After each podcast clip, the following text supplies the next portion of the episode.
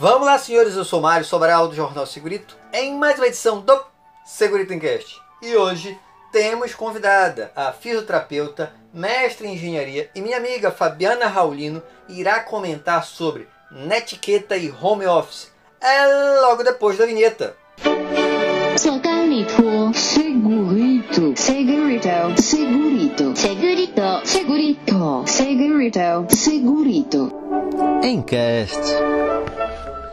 Queridos e queridas, hoje aqui no nosso Segurito Incast, agradeço o meu querido amigo Mário Sobral pelo convite.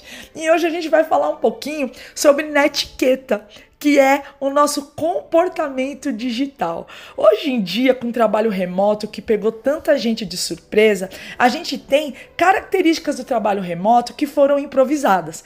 Então a gente não tem uma cadeira adequada, um espaço reservado para o trabalho, um equipamento que possa filtrar os ruídos por aí e principalmente está todo mundo dentro de casa. Então as pessoas estão com seus filhos, demandando atenção, tem cachorro latindo, tem barulho na rua. Esse ambiente físico, ele não foi projetado para o trabalho. Pelo menos para alguns grupos de pessoas que não tinham essa modalidade anteriormente. Hoje, a gente vai falar sobre algumas dicas porque a gente anda percebendo que as pessoas estão totalmente sobrecarregadas. É muito grupo, é muita notificação, é muita reunião.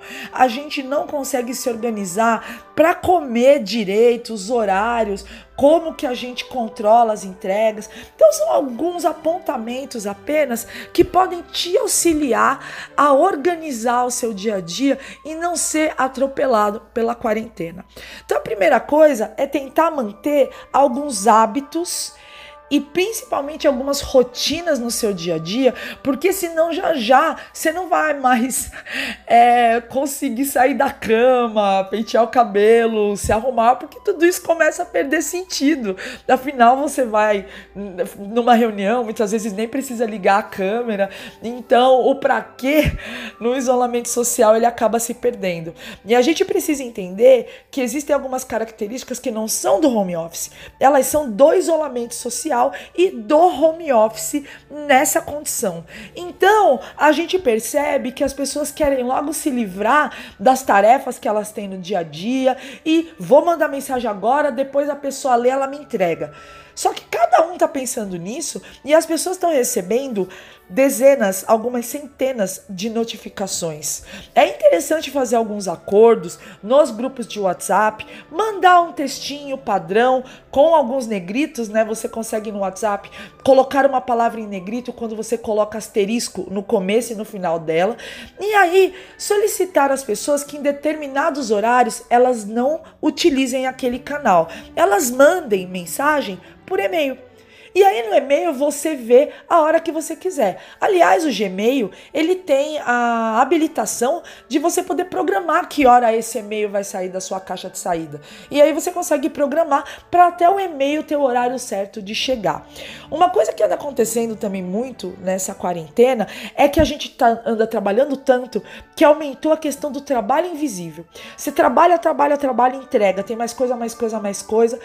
É interessante você deixar em algum lugar visível o que você está entregando. Seja uma agenda, um caderno, post-it grudado na parede, mostrando as datas de entrega, os horários de entrega, o que você já deu conta, o que você precisa, para qual data, não apenas o horário da reunião, mas o que você precisa levar para ela e as entregas. Isso vai te ajudar a visualizar e parar de contar com a sua própria cabeça e a abstração para tentar decorar tudo, porque os dias vão começando a ficar meio iguais e aí não dá mais para saber o que já foi, por qual canal, né, te avisaram essa multimodalidade de canais. Você não sabe se te mandaram e-mail, se te mandaram WhatsApp, se te ligaram, se não aconteceu. Então, essa organização é importante para não pirar, porque a quarentena propriamente dita, ela já começa a dar uma sobrecarga mental pela diminuição dos elementos de convivência. Quando a gente saía por aí, era muito elemento. Era o trânsito, era o rádio, era a música, eram as pessoas, era esbarrar com as pessoas, era muito mais imprevisto, era muito mais rico o nosso dia a dia. Hoje são menos elementos, então as coisas tendem a ter um peso maior. Como são menores, então a louça começa a irritar e ela não acaba nunca. E tem que tirar o lixo e de novo, e de novo, e de novo. Então, acordos com a sua família que antes funcionavam, hoje em dia provavelmente não vão funcionar. Eles precisam ser refeitos. E o óbvio não é universal. É importante verbalizar para sua família tal horário você não vai poder estar tá junto, tal horário tem uma determinada reunião. E também se você precisa de alguma ajuda, dá um jeito de comunicar, caso você tenha acabado de entrar numa reunião e você precise tomar um copo d'água. É interessante isso, a gente tenta desumanizar as relações, sendo que nu nunca a comunicação verbal, o caprichar na nossa expressão verbal foi tão importante, porque a verbalização, ela é uma expressão de um pensamento complexo. O que você pensa, como você pensa, toda essa construção extraordinária do seu pensamento sai totalmente simplificado, limitado pela linguagem. E aí é por isso que a gente se comunica com muito problema. E no digital isso agrava, porque não tem expressão corporal, não tem o olhar, não tem a suavizada. Então a gente tem que tomar alguns cuidados com isso. Em relação ao seu posto de trabalho físico, é tomar todo cuidado para não ficar deitado com o notebook, notebook no colo, com a cabeça projetada para baixo, fazendo movimentos repetitivos, mesmo quando já está sentindo algum desconforto nas costas e nos braços, e não realizar pausa. Você tem que realizar pausa e sair desse local que você você ressignificou como seu local de trabalho. Não deixa ser a mesa que você está jantando e você tá, agora eu vou pausar. Fechou o notebook e come ali mesmo. Levanta, vai para outro lugar. Entendo que algumas pessoas têm alguns espaços bem pequenos de convivência, mas mesmo assim é interessante dar uma circulada que seja para levantar, fazer alguns alongamentos, porque essa sobrecarga muscular ela vai se acumulando ao longo dos dias. Tente pegar uma cadeira mais firme, uma mesa onde você consiga apoiar totalmente os antebraços, porque se eles não tiverem apoiados, é a região do ombro e do pescoço que você vai acabar sobrecarregando. Tem uma questão em relação ao iluminamento que se você quer ter uma boa iluminação na hora de abrir uma câmera, numa live, não tem jeito, você precisa de uma fonte de luminosidade na sua frente para iluminar o seu rosto. Mas no dia a dia trabalhando, se você ficar com luz no seu rosto, vai te provocar ofuscamento e atrás de você vai gerar reflexo na tela. Então é interessante essas fontes luminosas como uma janela, uma lâmpada, elas venham das suas laterais. É, e aí a gente diminui a questão de sobrecarga visual. A parte de comportamento digital é a mais importante. Silencie alguns grupos, deixe o celular de canto na hora que você for almoçar, porque se você ficar respondendo mensagem o tempo inteiro, não está desligando, não está fazendo uma pausa efetiva e está sobrecarregando sua cabeça com esse tanto de informação. É importante ter essas pausas e ressignificar esses momentos, mudando de posição, mudando a rotina.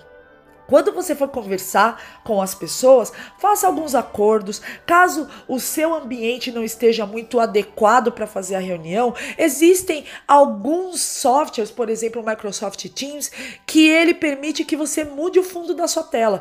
Então você consegue, por ele, pelo Meet, você consegue mudar o fundo de tela, aparece você e não aparece o que está atrás, aparece um cenário simulado, como se você tivesse com chroma key.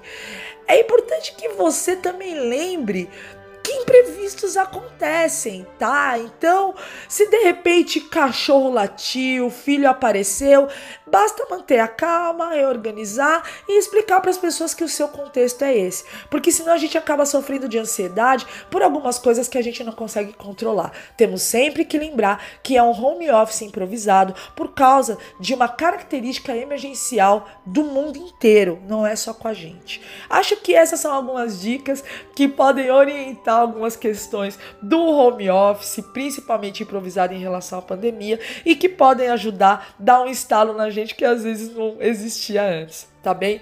É um grande prazer estar aqui com vocês, com o Segurito Encast, com o Jornal Segurito, com o Mário Sobral, que só produz esses conteúdos de qualidade que ainda nos guiam por um caminho de curadoria. A gente sabe que quando vem dele, vem com qualidade, vem com a gente podendo acreditar, que anda cada vez mais difícil, né? Um grande abraço para vocês e até a próxima.